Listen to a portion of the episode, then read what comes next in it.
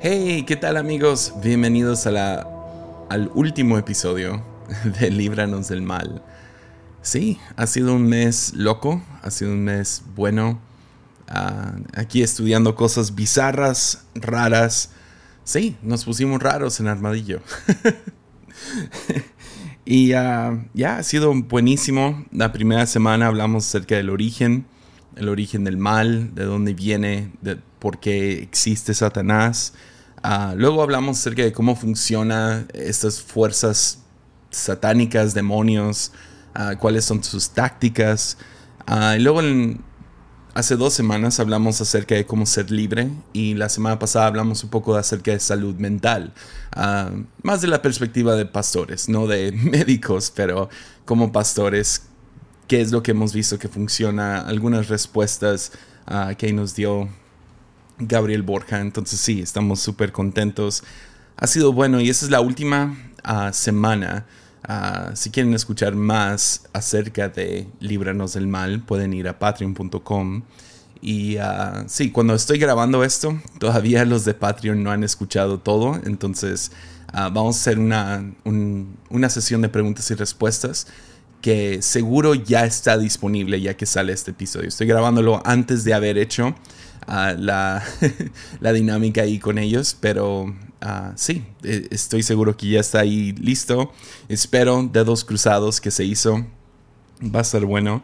Y uh, sí, nos vamos a poner raros ahí también. pero el día de hoy quiero concluir esta serie hablando acerca de guerra, guerra espiritual.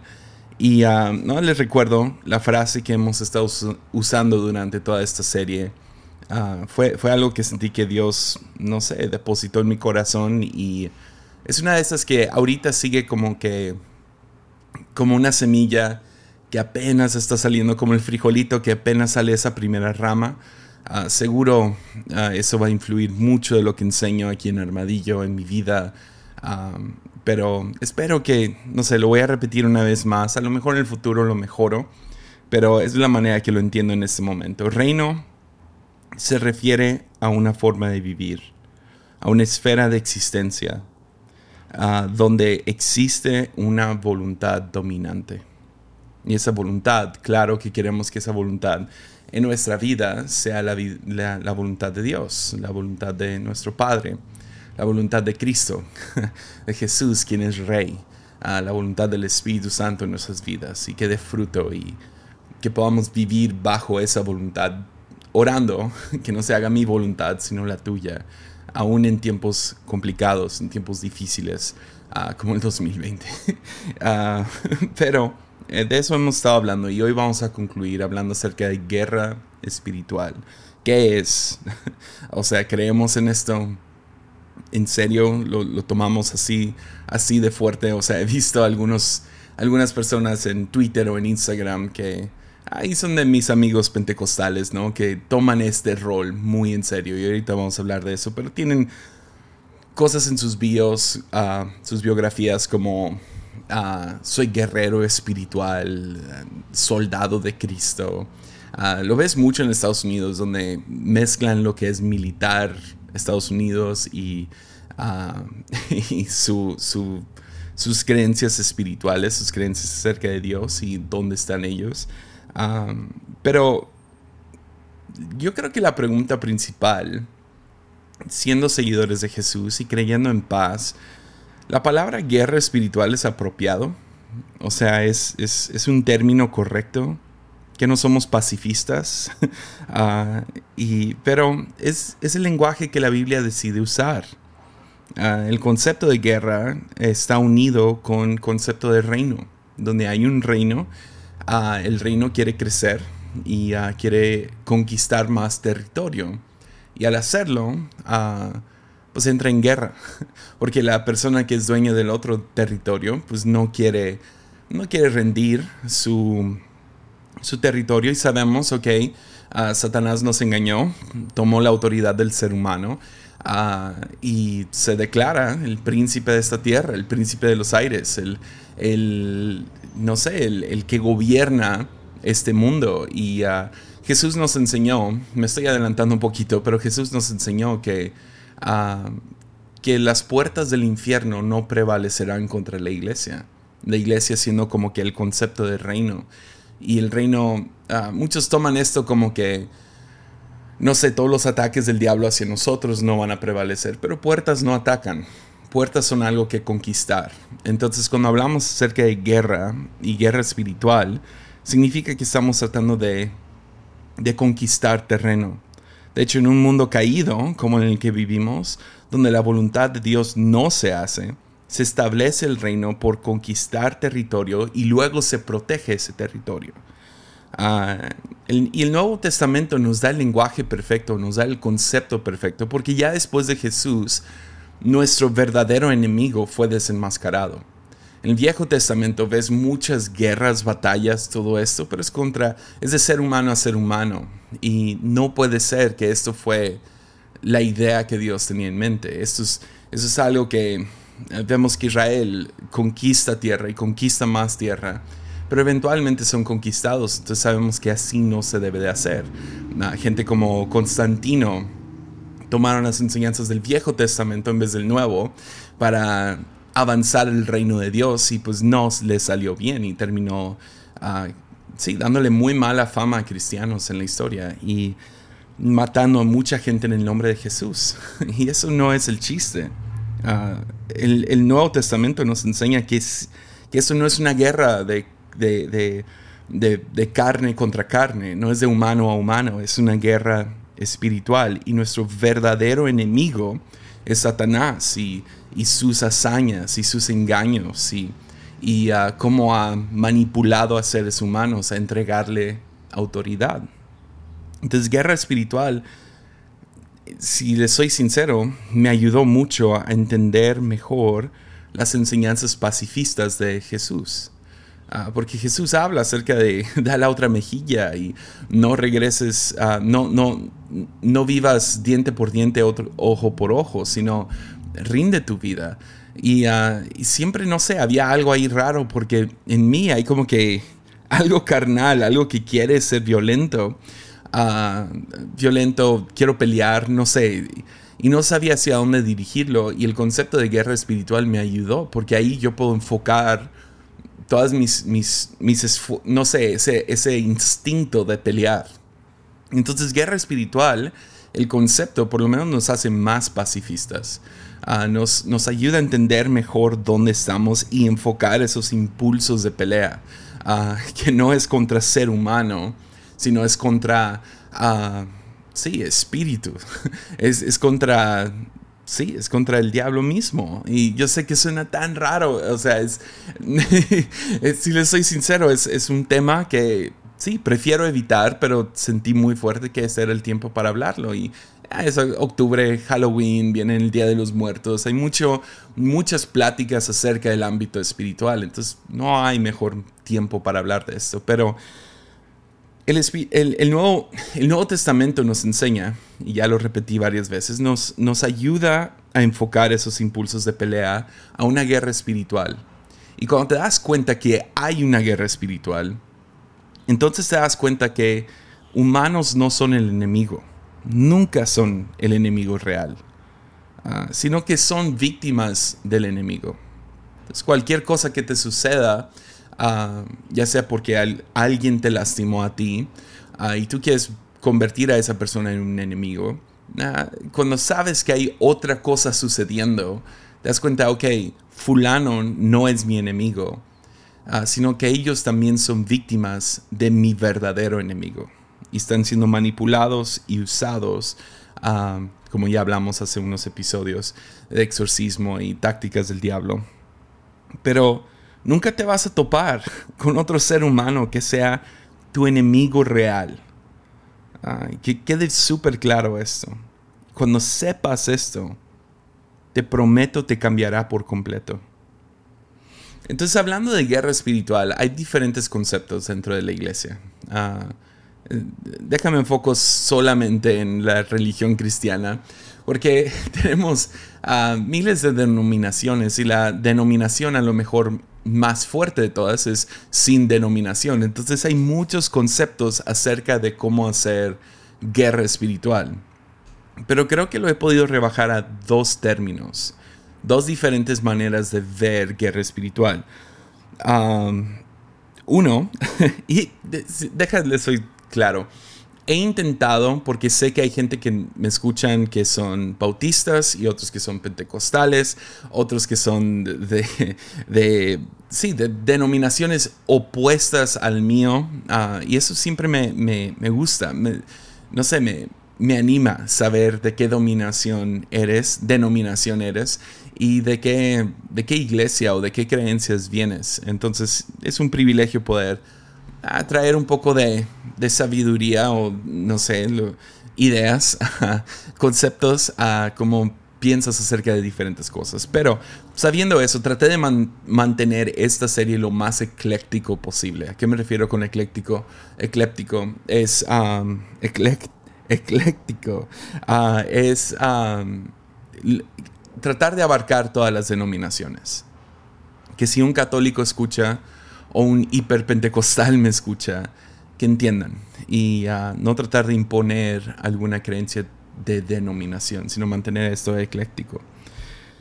Entonces, la primera manera que yo creo que podemos ver guerra espiritual, y esto va para mis, mis compañeros pentecostales, es, lo ven como una confrontación, o lo ven como algo de confrontación. Uh, es una actividad separada o enfocada a tu diario vivir. Es, ah, esto pasaba cuando íbamos a alguna cruzada misionera y llegábamos a un lugar y alguien sentía así de que yo creo que hay un espíritu de depresión mucho más fuerte en este lugar y tenemos que tomar 15 minutos y orar enfocados, atando y, y orando en contra del espíritu de depresión o de violencia o algo así. Entonces era, era una actividad, era algo que hacías y esto es común, eso es algo que muchas iglesias hacen. Toman un momento para enfocarse, ¿no? Ciertas noches de oración. Hay algunos amigos en los que pienso que hacen esto y se me hace algo muy bello.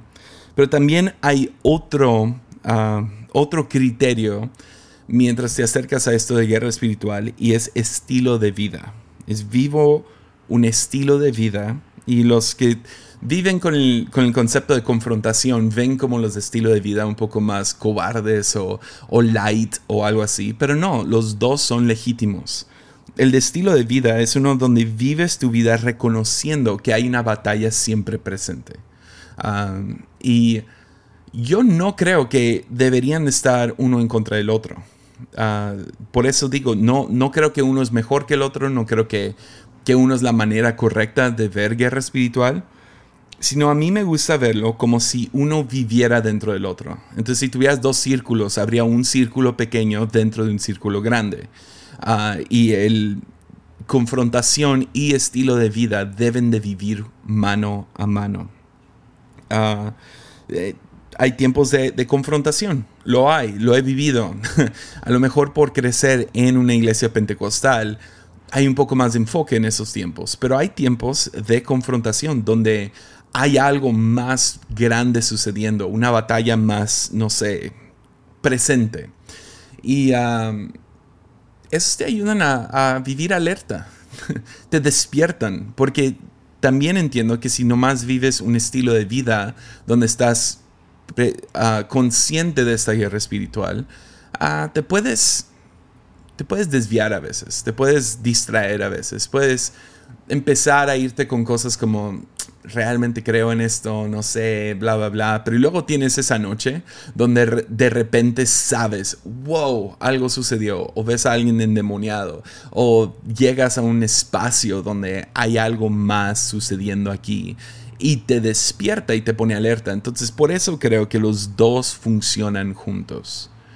Por un lado, no quieres nomás verlo como una actividad. Ah, oramos en contra de ciertas cosas y ya estamos bien. Tampoco quieres verlo como solo es un estilo de vida y vivo consciente y oro de vez en cuando. No, es los dos juntos. Uno ayuda a que el otro esté alerta, el otro ayuda al otro que para mantenerlo constante. Ya. Ya. Entonces sí, vamos a hablar acerca de guerra espiritual.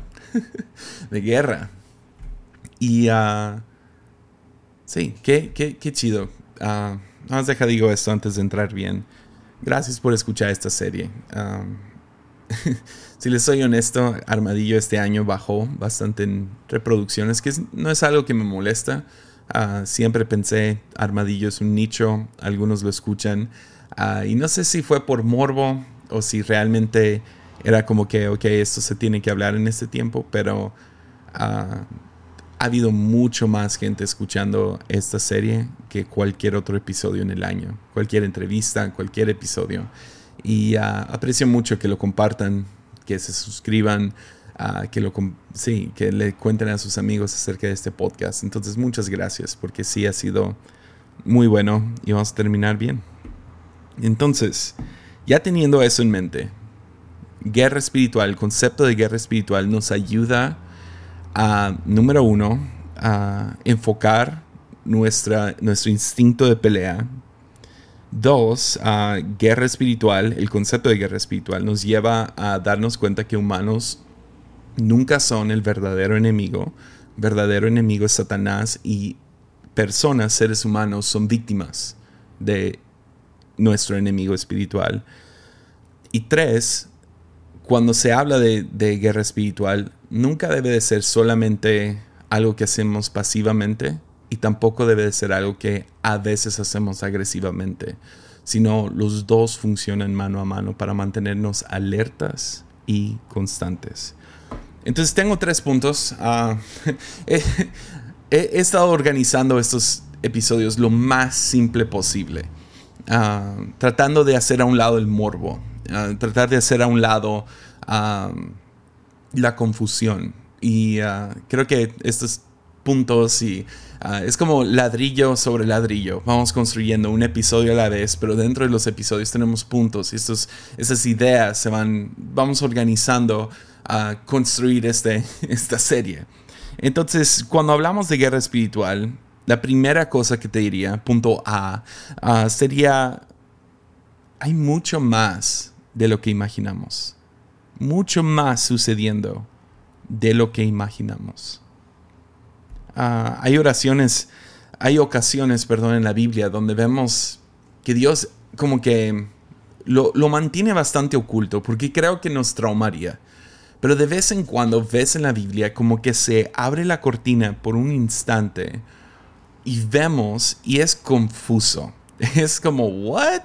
Ah, y luego se cierra la cortina rápido. Y seguimos viviendo esta vida. Pero se abre esta cortina de vez en cuando. Hay, varios versículos, yo creo que los puedo poner en las notas de Patreon. pero me gustaría enfocarme en, dos versículos. Pero hay, algunas cosas como en, en Samuel ah, van a ir a la guerra y ah, la táctica de guerra es manténganse parados hasta que escuchen como que pisadas o escuchen botas caminando sobre las copas de los álamos. ¿Qué? ¿Qué? ¿Qué es eso? o vemos en otra ocasión donde ah, vemos a, Elías está rodeado por un ejército. Vienen para matarlo. Pero y luego su, y, su sirviente se despierta y empieza a morirse de miedo. No puede ser, nos va a devorar, nos están rodeando. Y luego Elías le ora por los ojos de, este muchacho, señor, la persona que está con él. Ora por él, que se le abran los ojos y por un instante abre los ojos y ve carrozas de fuego listos para batalla rodeándolos y son muchos más que sus enemigos. Y es como que un instante uno de los más bizarros se encuentra en Daniel. Ah, Daniel es un libro ah, complicado. Hay como dos, tres capítulos muy divertidos, muy buenos, de los cuales siempre predicamos, pero luego hay un montón como que, ¿qué es eso? pero en Daniel vemos que ah, Daniel necesita una respuesta acerca de algo le urge que Dios le hable. Y Dios y él parece ser que están bien conectados y um, Daniel se la pasa toda su vida estudiando a Dios, pero al mismo tiempo conviviendo con Dios.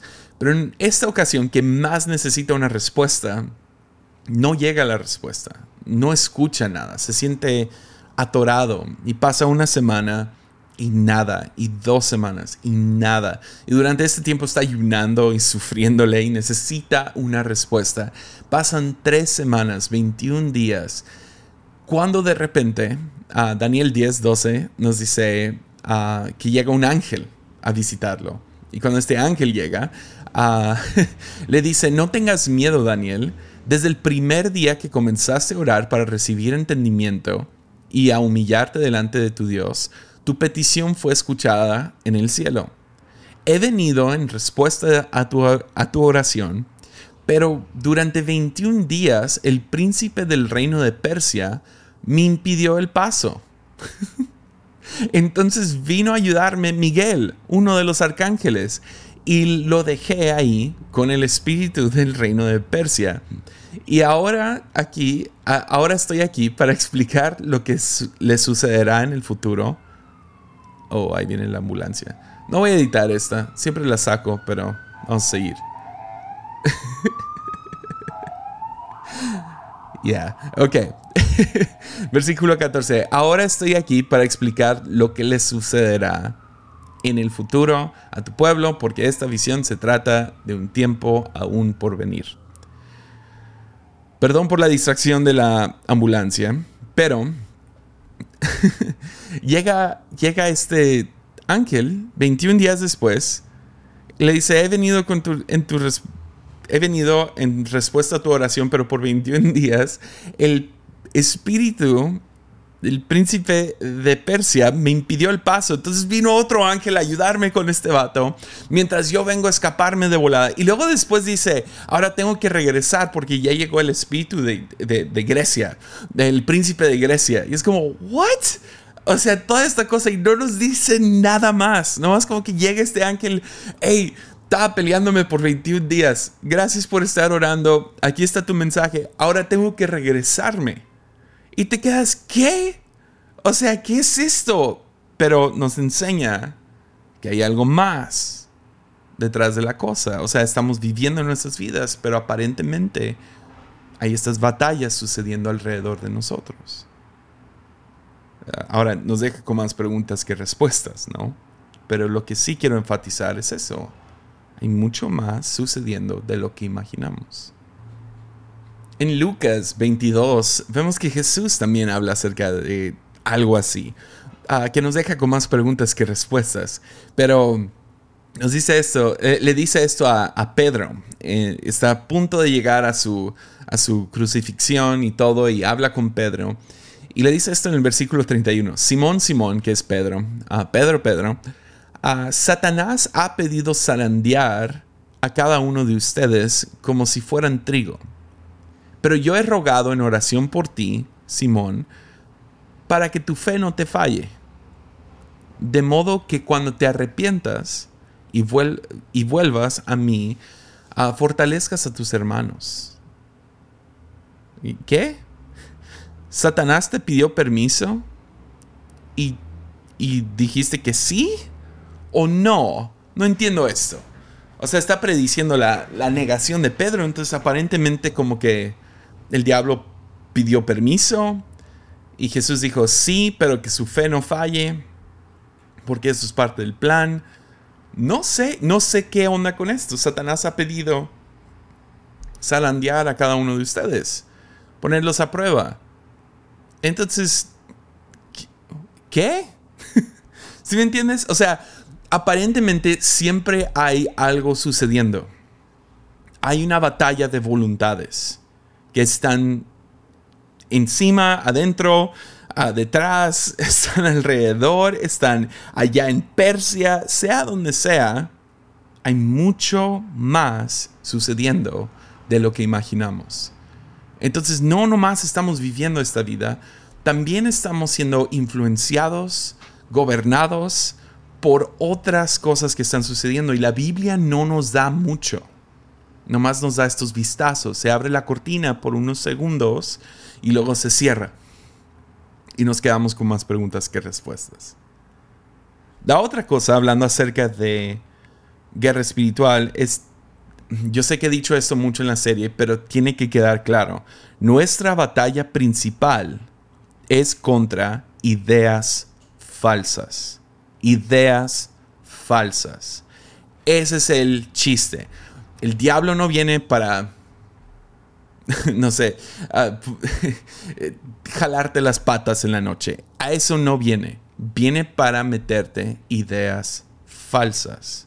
Segunda de Corintios, Pablo habla de esto muy claro. Capítulo 10, versículo 3. Somos hermanos, pero no luchamos como lo hacen los hermanos. Usamos las armas poderosas de Dios, no las de este mundo, para derribar las fortalezas del razonamiento humano y para destruir argumentos falsos. Ahí nos da, esa es la táctica de guerra de nuestra parte. No llegamos con pistolas y machetes, llegamos para derribar fortalezas de razonamiento humano y destruir argumentos falsos. El versículo 5 nos dice, destruimos todo obstáculo de arrogancia que impide que la gente conozca a Dios. Capturamos los pensamientos rebeldes y enseñamos a las personas a obedecer a Cristo. Trabajamos duro. Esa es la razón que tengo este podcast. Es la razón que predicadores predican. Esa es la razón que cuando entras a la iglesia debes de poner atención a tu pastor para tú ahora también entrarle a la batalla. Te está dando argumentos que pueden destruir argumentos falsos. el, el, Espíritu Santo te ha dado sus fuerzas, te ha dado su poder, te ha dado... Ah, esta moto. te está dando todo lo que necesitas para ir hacia adelante en esta batalla contra razonamiento humano y para destruir argumentos falsos. Ya. Entonces esos son los primeros dos puntos. Número tres es donde me voy a quedar por un ratito. Porque ese es el chiste. Número tres, somos responsables de estar listos para batalla. Ya. Tenemos que reconocer que hay una batalla, hay algo sucediendo. No sabemos todo lo que está sucediendo, pero algo está sucediendo. Dos, no es contra seres humanos. El chiste no es llegar y quemar la sinagoga de la otra religión. No, nosotros tenemos armas poderosas de Dios, no las de este mundo pero somos responsables de estar listos para batalla. Sea que sea en forma de confrontación o en forma de estilo de vida. Y aquí es donde veo que los dos van mano a mano. Efesios 6. Pablo otra vez. Pablo estaba muy obsesionado con este tema. Nos dice en el versículo 10 de Efesios 6, nos dice una palabra final o sea, si me voy a quedar con algo, todo, todo, el, todo el libro de Efesios está lleno de cosas brillantes y, y de cómo vivir en tu nueva identidad. Pero luego termina con esto, como que concluyendo todo lo que ya dijo. Sean fuertes en el Señor y en su gran poder. Versículo 11. Pónganse toda la armadura de Dios para poder mantenerse firmes contra las estrategias del diablo. Nótase que no se dijo contra los, poderes maléficos del diablo. No, no, no. Contra las estrategias. Porque ese es el chiste. El diablo es, es engañoso. Es, es inteligente. Y usa estrategias. Versículo 12. Pues no luchamos contra enemigos de carne y hueso sino contra gobernantes, gobernadores malignos y autoridades del mundo invisible, contra fuerzas poderosas de, eh, de este mundo tenebroso y contra espíritus malignos de los lugares celestiales. Esta es nuestra batalla. Tenemos que estar listos. Pablo nos está dando una temática y nos está presentando una nueva manera de ver todo, todo, toda tu vida cualquier cosa que tengas en tu vida. Habla de noviazgo, habla de finanzas, habla de familia, habla de, educación, habla acerca de tu cristianismo, habla de tu iglesia, habla acerca de tus gustos. Estás en guerra. Ya. Y todo el chiste, como ya lo dije, de Efesios es, tú eres una nueva criatura pero y luego nos da como que otra perspectiva de esta nueva criatura y nos dice, tienes que conocer a tu nuevo yo. ¿Qué es lo nuevo de ti?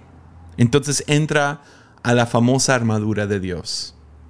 Versículo 13. Por lo tanto, pónganse todas las piezas de la armadura de Dios para poder resistir al enemigo en el tiempo del mal. Así, después de la batalla, todavía seguirán de pie firmes.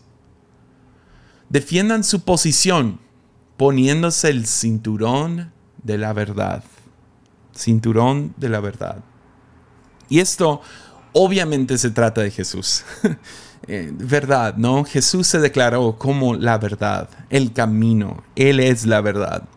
Entonces nos, nos ponemos el cinturón de la verdad, va alrededor de nuestra cintura. Ah, lo ponemos para mantener nuestros pantalones arriba. Ah, y sí, estamos hablando de la verdad de Dios, claro, pero también creo que la verdad también tiene que ver con tu verdad. Ya. Se trata de vivir tu, honestidad. ¿Quién eres? Siempre lo he leído como, ah, sí, la verdad de Dios, de que Jesús es todo lo que diga Jesús en los evangelios, eso es verdad. Lo que Jesús le dijo a Pablo, eso es verdad. Y tengo que tomar eso como verdad encima de cualquier argumento de este mundo. Pero también creo, tengo la sospecha de que también se trata de vivir una vida de verdad. Ya, una vida honesta. Diré la verdad de quién soy. Ya. No vivo esta vida fingiendo ser alguien que no soy. Porque es ahí donde abro la puerta para manipulación. Si yo empiezo a presentar una imagen falsa de quién soy, es posible que me descubran y cuando me descubran es como encontrarme con los pantalones abajo. Ya. Cuando somos tentados a presentar una versión falsa de nosotros, nos quitamos este cinturón. Y eh, podrías decir, ok, esa es una tentación grande para líderes, para gente que está en el ojo público, gente famosa. Podrías ver a una modelo y decir, ah, no, pues la modelo ha de luchar mucho con esto porque siempre tiene que que aparentar ser perfecta y lo que sea, pero hoy en día con redes sociales es lo que todos hacemos. Estamos tratando de imponer una versión falsa de quienes somos, de presentar una versión falsa. Y obviamente esto también es un problema grande en la iglesia, porque gente piensa que integridad y, ah, santidad es lo mismo. Ah, piensan que, ah, no, yo tengo que ser santo, yo tengo que ser puro y perfecto. Ah, pero el chiste es ser íntegro, ser la misma persona cuando estás en público a cuando estás en privado. Ese es el chiste. Y lo confundimos pensando, no, es que yo tengo que ser puro. Pero la verdad es que tienes que ser, decir la verdad, vivir la verdad. Y no andar fingiendo ser alguien que no eres. Por eso me gusta mucho enfatizar el área de vulnerabilidad. Porque ves, la idea de cuando enfatizamos santidad es que podemos crear a gente, podemos disipular a que gente se convierta en gente bastante hipócrita, falsa, porque es más fácil vivir con una máscara. No me pongo una máscara, ah, mírenme, soy así. Es más fácil tener operación de cirugía plástica que cambiar el corazón. Y cuando hacemos eso, cuando solo nos enfocamos en qué es lo que otros ven, ah, podemos presentar una imagen falsa de quienes somos. Y eso da pie para que Satanás pueda cumplir con sus tácticas. Porque es ahí donde todo, todo, todo da fruto cuando se trata de, del reino de fuerzas malvadas, ¿no? Es que llegan y cuando tienes secretos, cuando vives en mentiras, cuando te presentas en una versión mentirosa, le estás dando pie a que el diablo haga algo en tu vida. Entre más secretos tengas, más secretos vas a tener. Entre más mientes, más tienes que mentir para mantener esas mentiras ocultas. Entonces sí, iniciamos con honestidad. ¿Quién soy? ¿Dónde estoy? cómo me siento, cómo vivo, dónde estoy en mi caminar con Dios. Ser honestos acerca de nuestras fallas, ser honestos con nuestros secretos.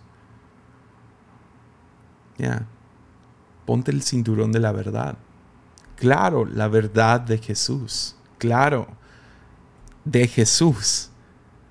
Pero también yo, no sé, no sé si es solo sospecha, pero también creo que Pablo inicia con esto diciendo, vivan una vida real, verdadera, honesta. No fingiendo ser algo que no son. Fingiendo que eres más inteligente de lo que eres, fingiendo que eres más santo y puro de lo que eres, fingiendo, fingiendo, fingiendo. Ya. Entonces ahí inicia.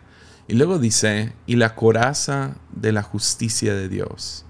Es para cubrir tu corazón, ¿no? La coraza. El pecho, los pulmones, mucho de lo que nos da vida. La justicia de Dios, ¿cuál es?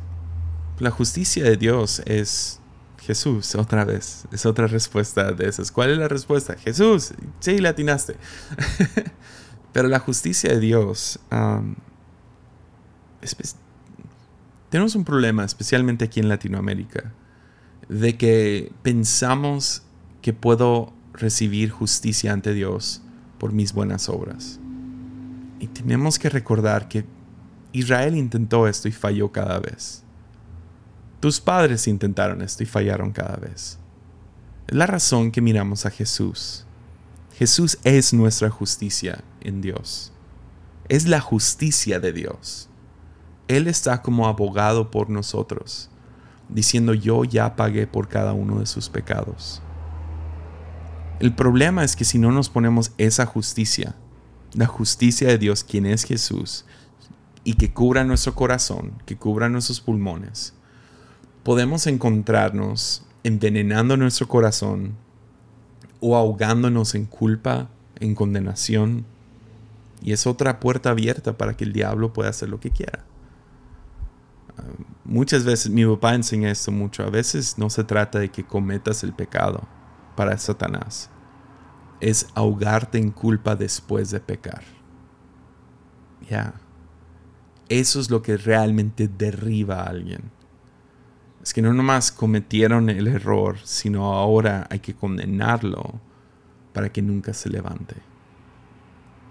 la Biblia nos enseña, el justo, y en Jesús sabemos, la única justicia es en Jesús. El justo a lo mejor cae siete veces, pero otras tantas se levanta. ¿Por qué? Puedes pegarme duro en el corazón, pero no voy a ser derribado. No podrás ahogarme en condenación. Y luego sigue hablando Pablo. Dice, pónganse como calzado la paz que proviene de la buena noticia a fin de estar completamente preparados. El calzado de la paz. Pero es interesante porque no es nomás, no es paz como Pablo hablaría en otras veces, ¿no? Paz que sobrepasa entendimientos. Es más bien una paz de estar preparado. ¿Ves? Si no vives consciente de que hay una guerra espiritual, es, es probable que cuando llegue unos momentos, esos momentos de confrontación, porque sí las hay, hay momentos que de repente es como si se desata el infierno en tu vida. Si tú no estás preparado con las buenas noticias, preparados para ir y predicar las buenas noticias, preparados por la buena las buenas noticias, entonces no vas a vivir con paz. Piensen cuando inició todo esto del COVID-19. O sea, yo creo que muchos sufrimos de que no estábamos listos para algo así. Nunca habíamos vivido por una pandemia, no había pasado en 100 años.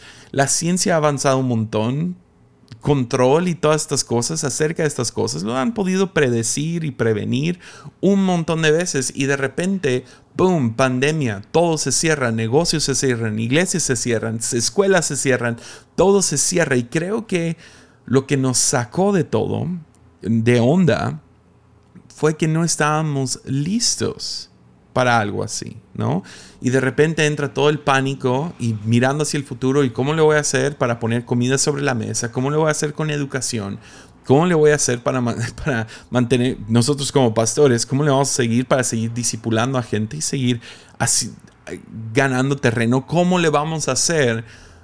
Pero la paz de la buena noticia es estar preparados en Él. Estamos listos en Él. ¿Por qué? Porque la paz proviene de Él y de las buenas noticias de que Él está con nosotros. Ya. Luego dice algo muy interesante. Dice, versículo 16, además de todo esto, levanten el escudo de la fe para detener las flechas encendidas del diablo. Ahora ningún otro nos dice cuál es la táctica o cuál es la metáfora para los ataques del diablo. Pero aquí sí nos dice para detener las flechas encendidas del diablo. Es algo muy específico, flechas encendidas. Y si, si estudias cómo funcionaban los ejércitos romanos, que era la principal en esos días. Israel no tenía un ejército, tenía algunas como que ah, pequeños como que, ah, ¿cómo se dice? Como que, sí, grupos rebeldes que peleaban contra los romanos y siempre perdían. Entonces cuando habla de ejércitos, es probable que Pablo está hablando acerca de específicamente como tipo, cómo se organizaban el ejército romano. Y ah, es interesante porque los romanos son los primeros, por lo menos de lo que yo encontré, que usaban esto de las flechas encendidas. Ellos tiraban flechas encendidas, pero luego otras naciones, otros ejércitos, dijeron, hey, eso funciona, es como una bomba de molotov, pero con un con una punta que puede matar. Entonces hay que hacer eso. Y ah, empezaron a usarlo ahora contra los romanos, pero los romanos estaban listos para esas flechas encendidas. Lo que hicieron fue, tenían dos diferentes tipos de escudo para soldados. Tenías la circular pequeña, que usaba un soldado para batallar, ¿no? Con su espada en una mano y el escudo pequeño y duro que tenía metal probablemente en, en, en frente y usaban este escudo para, para pelear un uno a uno. Pero luego tenían otro tipo de escudo. Y este escudo era uno enorme, era uno cuadrado y era grande, como el tamaño de una puerta. Y era pesado, pero cubrían el frente no con metal, sino lo cubrían con ah, pieles de animal. Y así cuando iban a batalla y si, la, si el otro ejército sacaba estas flechas encendidas y lo lanzaban contra ellos, básicamente se ponían soldado con soldado para cubrirse. Más o menos ves esto, yo pensé que salía en la película de Gladiador en esa primera escena, más o menos lo ves, no es que les faltó ponerle las pieles de animal, no sé cuándo, no me acuerdo cuándo es como en la línea de tiempo que es Gladiador, pero ah, en realidad usaban estos escudos con pieles de animal y eran tan grandes que podrían cubrir a una persona y media. Entonces se ponían dos de esos escudos, los tocaban y tres personas se escondían detrás de él. Entonces había uno ahí que estaba listo para salir corriendo con su espada y su, su escudo más pequeño. Entonces cuando Pablo está hablando acerca de estos escudos para detener flechas encendidas, no nomás está hablando acerca de una fe que te cubre a ti, sino que también cubre a alguien más. Yeah. Pablo está insinuando, y esto es lo genio de Pablo, puedes hacer esto con sus textos. Puedes leer un poquito más adentro. Y Pablo está insinuando que nuestra fe no debería de solamente protegernos a nosotros, sino a otros, por solamente incluir eso de flechas encendidas. Ya, porque fe nunca es individual. Fe tiene que ser corporal, tiene que ser comunitario. Entonces yo cuido a mi hijo por mi fe. Cuido a mi esposa, mi fe. Cuido a gente de nuestra iglesia, de nuestra comunidad. Cuido, yo oro por amigos. Tengo la fe por amigos cuando ellos están bajo ataque. Y así mi fe puede también cubrirlos a ellos. Yeah. Muy bueno, muy bueno, Pablo. Gracias por ese detalle. y luego dice, pónganse la salvación como casco. Ya. Salvación como casco. El casco de la salvación. Porque se trata de la mente, ¿no? El diablo va detrás de tu mente, detrás de tu imaginación, detrás de tu razonamiento, de conocer la verdad acerca de Dios y de ti. Así que la condenación, confusión, no entran. ¿Por qué? Porque tienes esta tienes esta, este casco de la salvación. Yo estoy a salvo en Dios. Acabo de hablar de esto en Semillas de Bondad. Que Dios está alrededor de nosotros y nos va a cuidar. Y si podemos entender que la salvación, que tenemos salvación en Cristo, puede proteger, nomás el simple entender eso, saber eso. tu conocimiento de Dios y el conocimiento de ti mismo están a salvo. Están a salvo. Y luego termina con esto. Y tomen la espada del Espíritu, la cual es la palabra de Dios. La espada del Espíritu, la cual es la palabra de Dios. La palabra, palabra, en esta ocasión, ah, no es logos. Logos es como que la palabra escrita, no la Biblia. Ah, también Jesús se refiere, cuando, cuando Juan habla de, de Jesús y dice, la palabra, el verbo se hizo carne, usa la palabra logos. Entonces es como que una mezcla entre el razonamiento y lo escrito, logos. Pero en esta ocasión usa la palabra rema, que se refiere a cuando es hablada. Así como cuando yo digo palabra, a diferencia cuando pienso la palabra palabra o escribo la palabra palabra. Entonces dice que tomen la espada del Espíritu, la cual es, y podrías poner aquí, la palabra hablada de Dios. Y eso es lo que pasa. Todo lo demás habla acerca de defensa. Cinturón, la coraza, calzado, todo eso es para protegerte. Es el escudo, es el casco, te protege, es para defenderte. Pero luego cambia a espada. Espada, sí, yo entiendo que hay un elemento de poder protegerte con la espada, pero usualmente usas espada para ofender, para, para derrotar, para ofender, para no es defender, es lastimar, es tomar, es conquistar. Espada no piensas como si fuera otro escudo pequeño, no, es para derrotar. Entonces, cuando las verdades de la Biblia toman forma en mi vida, lo que es hablado por Dios, lo que es escrito por Dios, lo que, lo que tomamos como la palabra de Dios, ¿no? estas mismas cartas de Pablo, lo tomamos y empiezan a tomar, no sé, empiezan a tomar espacio en nuestras vidas. Ahora lo que sucede es que podemos empezar a conquistar. Ya. ¿Alguna vez has visto la película de Arrival?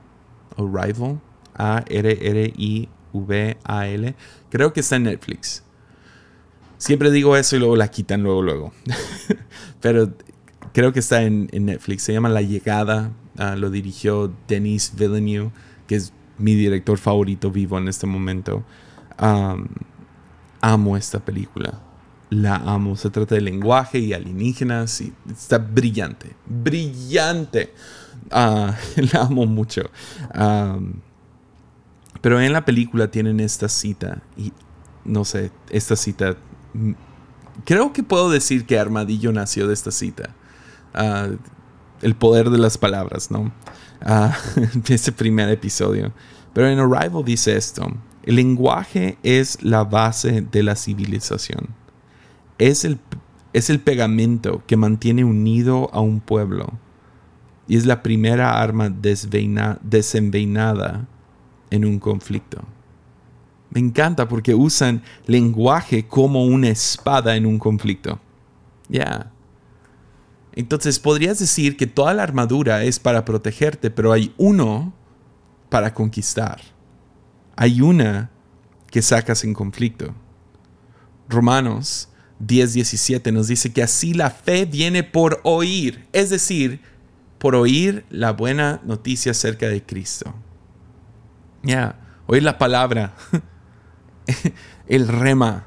Entonces, toda la armadura es para defender, pero la espada es para conquistar. Pero es para generar vida y fe donde no la hay.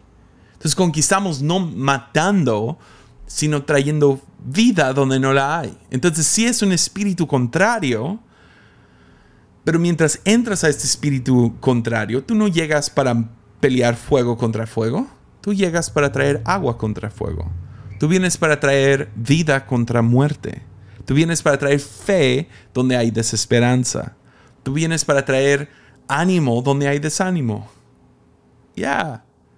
Porque la fe proviene del oír y el oír de la palabra de Dios. Yes. Sí. Entonces se trata de conquistar espacio también.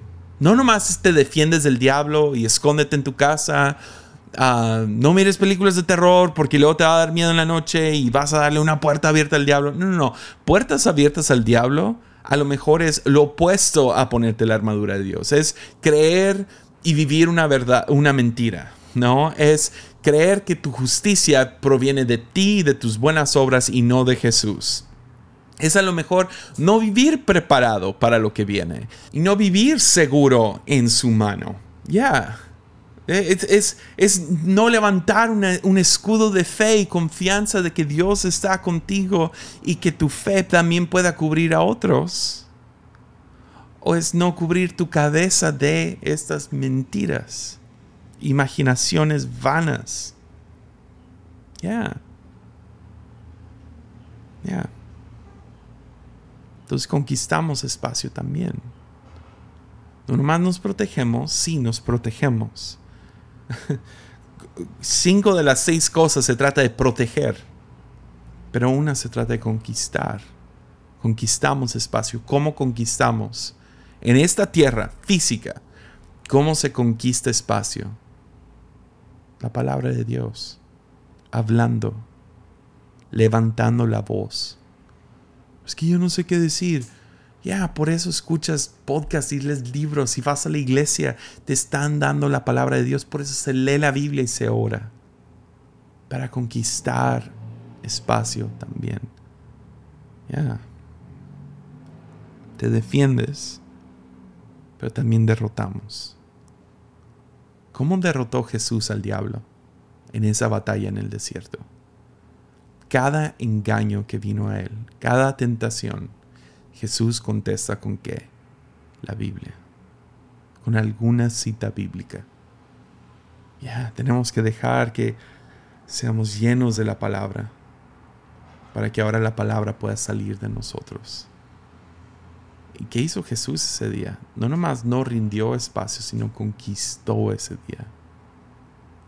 Fue después de ahí que inició el ministerio y empezó a hacer lo que quería, avanzando el reino aquí en la tierra. Ya. Pero no puedo terminar ahí. Hay un versículo más. Pablo dice, después de decir, tomen la espada del Espíritu, la cual es la palabra de Dios. Luego dice, oren en el Espíritu en todo momento y en toda ocasión.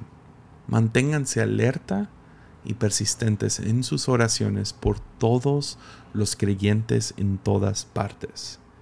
Él termina hablando acerca de la oración. La oración no es parte de la armadura, no, pero genera y activa toda la armadura. La oración es distinta a, otros rituales como ayuno y meditación, que yo creo que son importantes y después podemos hablar de eso, de ayuno y oración. Pero aún un ateo le puede sacar provecho al ayuno y a la meditación y al estudio. Pero oración es diferente, porque oración es principalmente relacional. Oración cree que hay alguien más del otro lado. e, es, es hablar con esta energía que algunos llamamos Dios, otros llaman el Espíritu, otros lo llaman el Creador. Sea como sea, pero miramos al cielo. Sería un, sería un desperdicio de tiempo si tú oras no pensando que hay alguien del otro lado.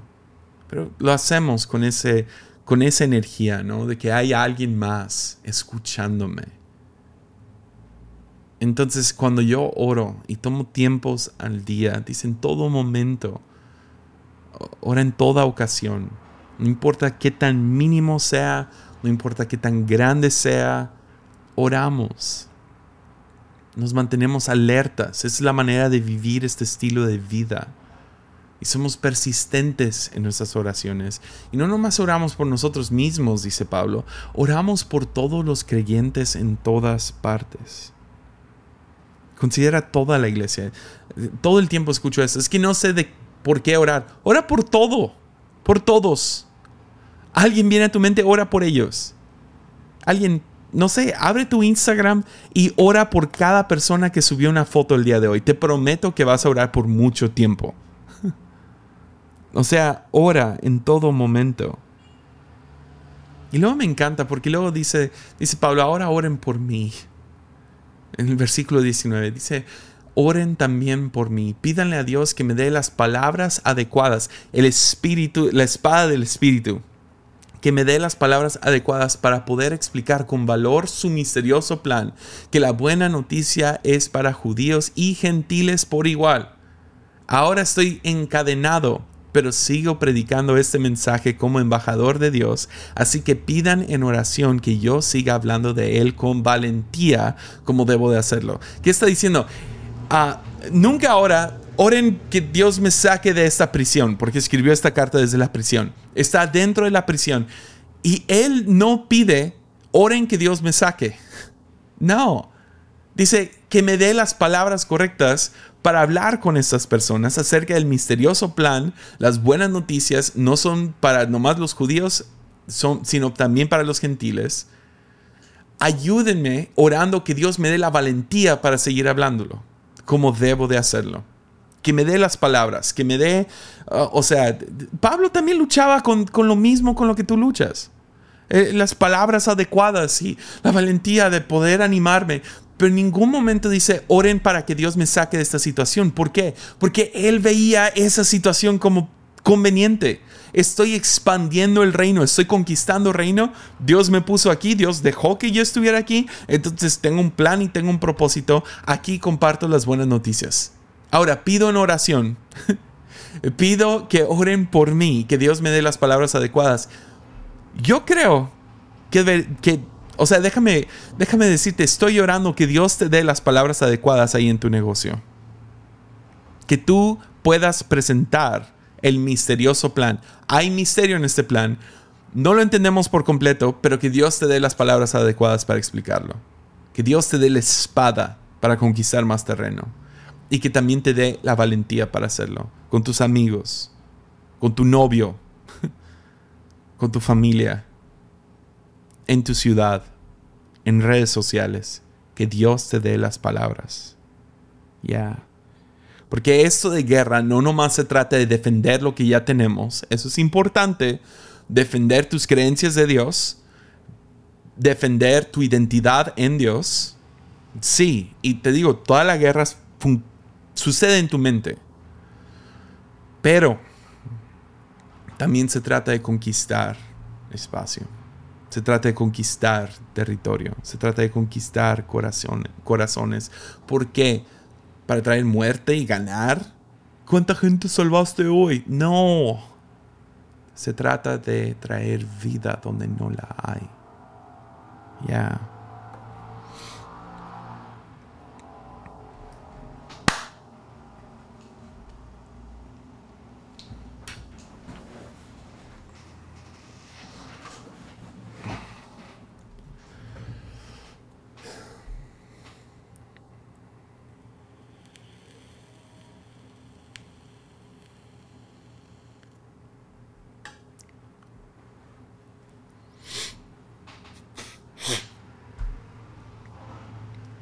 Entonces me gustaría terminar con una última pregunta. Toda esta serie, ¿eres civil o eres soldado? Porque ves, ah, creo que no a muchos de los que escuchan han tenido que pasar por, yo no, ah, pero vivir en tiempos de guerra. No he tenido que hacerlo. Sí, un poco aquí en México tuvimos que vivir por medio de la guerra contra el narco y fue, fue difícil y todo. Y más o menos te da un poco de perspectiva acerca de cómo se siente vivir en tiempos de guerra. Yo sé que hay lugares que es mucho más intenso esta guerra, pero eso no quita el hecho de que sabemos que si vives en tiempos de guerra, vives diferente. Te cambian por completo tu motivación, perspectiva, tus expectativas cambian. Yo creo que esto del, de la pandemia y el COVID es un poco como vivir por medio de guerra. Mis expectativas del año cambiaron Ah, estoy tratando de no tener expectativas grandes para el 2021 porque yo no sé cuándo se va a acabar esto. Pero tu motivación, la perspectiva cambia. Cambia. Me acuerdo cuando Tepic se puso muy violento por un tiempo. Llegamos a ser número dos ciudades más violentas de México. Estamos justo en medio de dos grupos y estaban peleando por su territorio. Y fue, fue difícil, fue, fue raro Tener que. Tener que evaluar si era necesario ir al súper hoy. Porque hace una semana dejaron caer una granada afuera de Burger King. Afuera de Soriana. Y uh, vale la pena. Necesito ir. Tu perspectiva cambia. tener que tener un poco más de cuidado con a dónde ibas y en una ocasión, no, tenemos esto por seguro, pero aparentemente nos intentaron secuestrar a mí, y a mi esposa. Tuvimos que ser mucho más cuidadosos con redes sociales. Tuvimos que ser más cuidadosos con a dónde íbamos y cómo estábamos, si estábamos solos o no, si yo la dejaba sola. Tomar rutas diferentes. Vives más alerta, pero también vives con totalmente otra perspectiva Ahora, si eres soldado, ahí yo solo era civil. Entonces, puedes ser civil y todavía estar alerta, pero si eres soldado, vives con completamente otra manera de ver el mundo. Segunda de Timoteo, Pablo, otra vez, nos dice esto. Capítulo 2, versículo 3. Soporta el sufrimiento junto conmigo como buen soldado de Cristo Jesús. Eso no significa que buscamos el sufrimiento. No. Ah, si sufres vas a ser mejor soldado. No, no, no, no. Sino como soldado le damos la bienvenida al sufrimiento si esto viene por servir a Cristo bien. Ya. Luego nos dice, ningún soldado se enreda en los asuntos de la vida civil, porque de ser así no podría agradar al oficial que reclutó. Ya, Un soldado no sale. no sale y se sorprende porque le están disparando. Ya. Vive alerta. Y si, especialmente si sale al campo de batalla, no está como, ¡ay, me están disparando! No. Estás listo para eso. No te sorprende. Vives con cierta paz porque estás listo para eso. Ya. Pero tampoco se enoja cuando le falta comodidad. Ah, no me tocó a mi comida. No, está en la batalla. Ay, no me siento cómodo con este traje. No. Ya, no, no, no, no, no, no. Cambia por completo tu motivación, perspectiva, tus expectativas. Y sales como buen soldado de Cristo Jesús. Entonces otra vez, ¿eres civil o eres soldado? Porque si te soy sincero, deja hablo de mi vida. Yo usualmente por default siento que mi vida espiritual, mi vida con Cristo, siento que la vivo como más como un civil, pero no nomás como civil, sino civil de vacaciones. Civil que está de vacaciones. Me encuentro decepcionado cuando las cosas no salen como yo quiero. Pero la realidad es que si puedes ver esto como hay algo más sucediendo, hay una guerra sucediendo, yo soy invitado a participar en esta guerra por medio de orar, protegerme y también predicar las buenas nuevas por medio de la palabra de Dios, como lo hizo Pablo en la cárcel. Me di cuenta que miro cada comodidad que tengo como un regalo como un privilegio, no como algo que merezco. Porque se supone que rendí mi vida para servir, ¿no? Que le di mi vida al Rey Jesús. Y si Él dice ve y conquista, yo voy y conquisto. No en mis fuerzas, en sus fuerzas. Ya. Entonces mi deseo en toda esta serie no fue no fue satisfacer morbo. A lo mejor hubo un poco de eso para mantenerlo entretenido. Pero la neta era para abrir nuestros ojos a, la batalla en la que ya nos encontramos. Que no te, que no te, que no te agarre de sorpresa. Estás en una batalla. No tienes que ser pastor, no tienes que ser un líder, no tienes que tener alguna posición grande aquí en, en este lado de la eternidad para ser un soldado. Y eso es lo que Pablo nos invita, a ver todo en otra perspectiva. Que nos mantengamos alertas en oración, persistentes en oración, cuidando, cuidando que no nos agarren con los pantalones abajo tengamos calzado y estemos listos para salir. Que cuidemos nuestro corazón, que cuidemos nuestra mente, que levantemos un escudo de fe para cuidarnos a nosotros, pero también al prójimo. Que también estemos listos para conquistar más tierra. Entonces conocemos un poco mejor a nuestro enemigo espiritual. Creo que podemos estar listos para esos pensamientos, tomarlos cautivos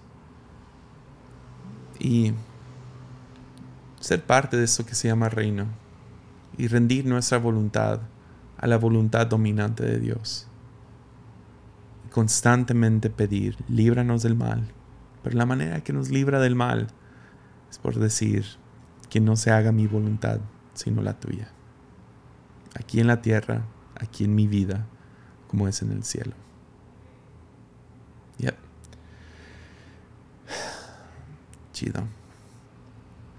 Pues ahí está. Esa fue en esa serie. Ah, les quiero avisar, voy a tomar una semana de descanso de armadillo. Regresamos en, este jueves al otro. ¿va? Muchísimo. Disfruten las fechas. y uh, ánimo.